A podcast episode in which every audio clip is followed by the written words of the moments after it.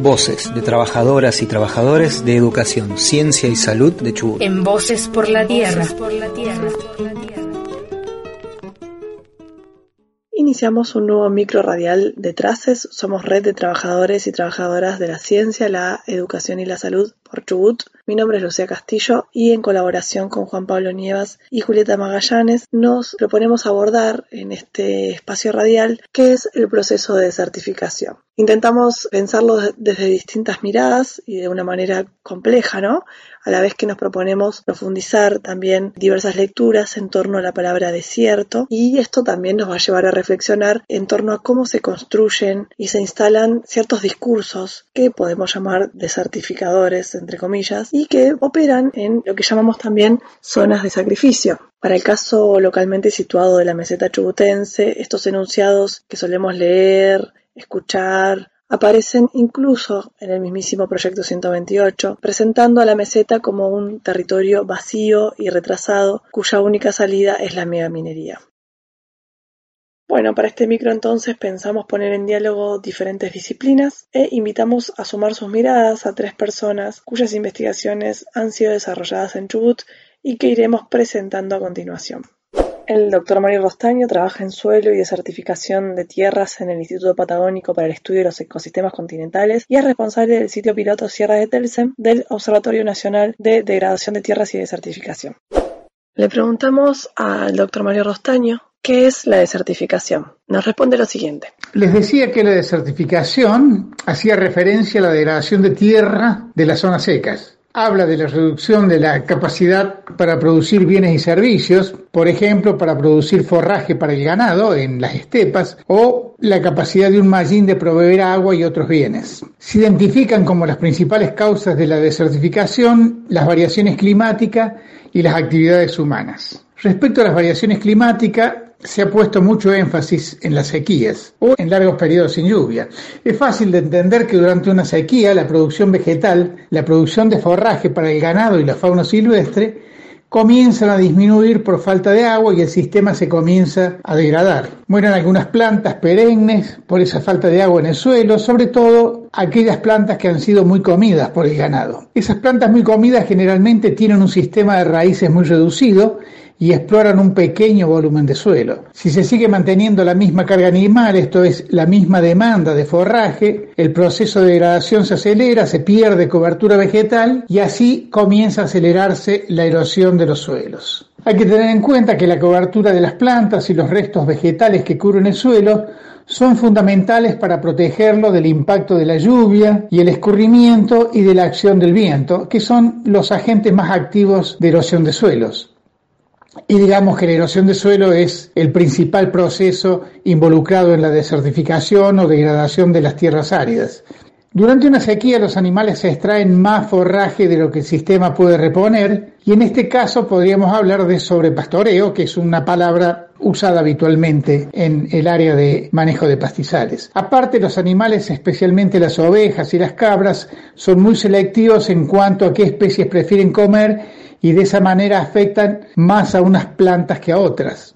Algunas especies, las más preferidas por el ganado, sobre todo algunos coirones, tienden a desaparecer o se reduce su cobertura, mientras que otras, las menos comidas, las menos preferidas, aumentan su importancia. Esto ocurre con el neneo, por ejemplo, el quilembayo, la jarilla, que son arbustos que aumentan su frecuencia en áreas muy pastoreadas. Al pastoreo hay que sumarle los efectos del pisoteo que hace que los suelos sean más erosionables todavía. Eso el pisoteo en algunos casos compacta, en otros casos pulveriza el suelo y los hace más susceptibles a la erosión por el agua o por el viento. Esta es una explicación un poco simplificada del problema de desertificación, pero en líneas generales describe sus principales aristas, vista esta desde el punto de vista de las ciencias naturales, de lo biofísico, ¿no es cierto? El problema, por cierto, es un poco más complejo. Bien, de acuerdo a lo anterior, está claro que la desertificación, como la plantea Mario, es un problema complejo, así que aprovechamos que pudimos contar con, con la perspectiva de Mario Rostaño para preguntarle también cómo interactúa entonces concretamente este fenómeno que llamamos desertificación con el cambio climático. Bien decíamos que se había puesto mucho énfasis en la sequía porque es un problema central en la producción ganadera y en el manejo de pastizales. Bastante menos énfasis se ha puesto en la ocurrencia y en los efectos de las grandes lluvias o en los eventos extraordinarios como normalmente se los designa. Ahora que se tiene más información sobre el cambio climático y se espera que en algunas zonas aumenten estos eventos extraordinarios, se comienza a tener otro panorama de la degradación de tierras.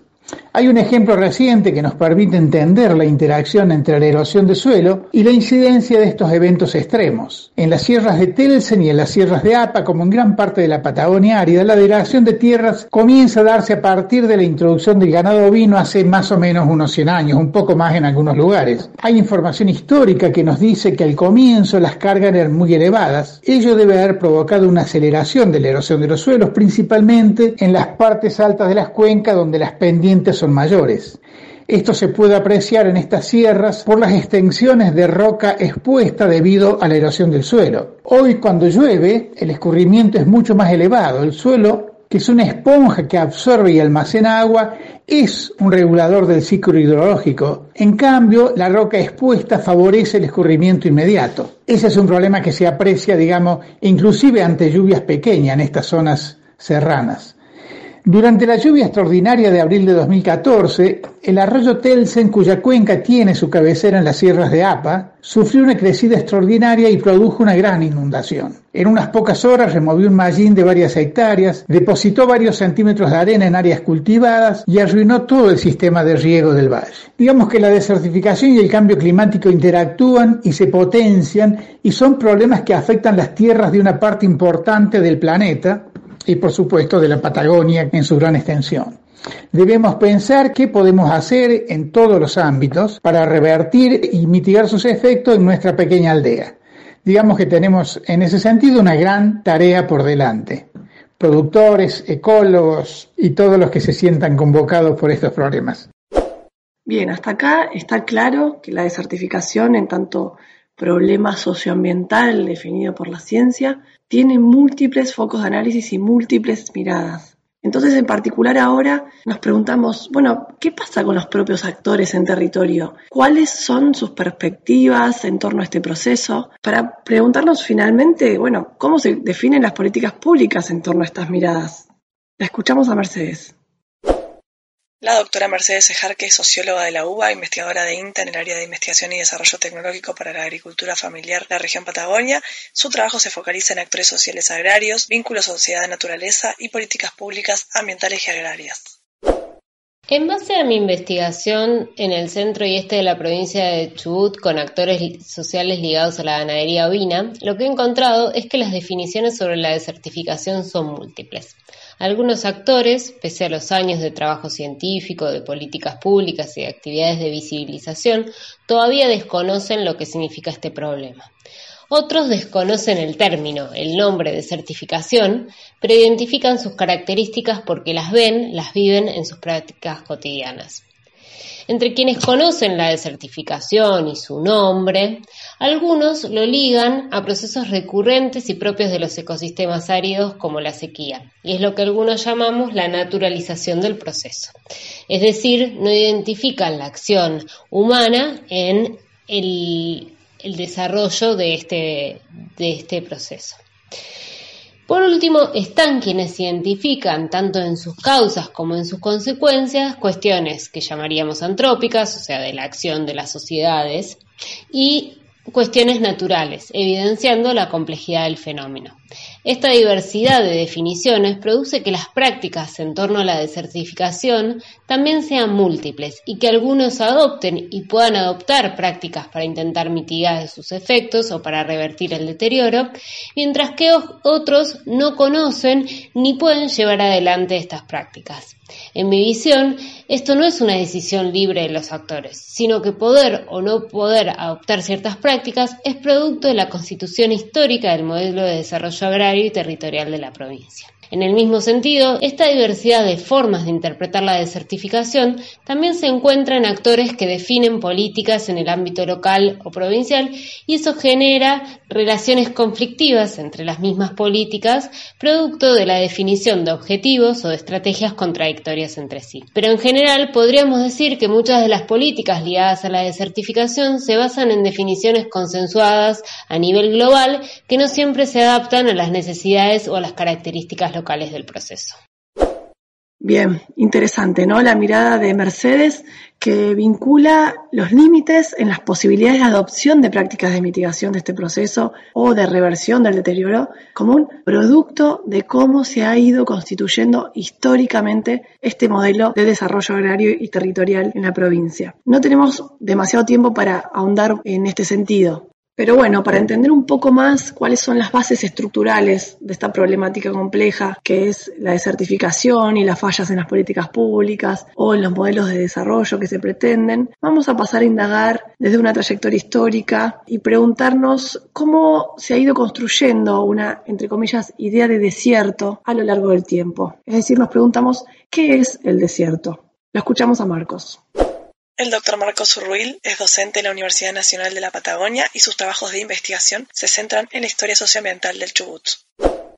La palabra desierto tiene múltiples definiciones posibles, múltiples usos y acepciones. Históricamente, la que se hizo usual en los discursos de las élites letradas y de los legisladores argentinos de fines del siglo XIX es una noción de desierto que no tiene que ver con lo ambiental o lo biológico estrictamente, sino que es más bien una definición política. El desierto es el vacío civilizatorio. Entonces, ese pensamiento permite clasificar como desierto a la Patagonia, que había sido descrita como un paisaje estéril y árido por viajeros europeos del siglo XVII o del siglo XVIII, pero también permite pensar el Chaco como un desierto verde. Al mismo tiempo, vacío civilizatorio no significa vacío poblacional, porque tanto el Chaco como la Patagonia estaban poblados por pueblos preexistentes al Estado Nacional. Sin embargo, esos pueblos, en ese imaginario del desierto como vacío civilizatorio, son remitidos a la naturaleza, son parte de aquello que hay que domesticar, asimilar y poner en orden para que la civilización avance.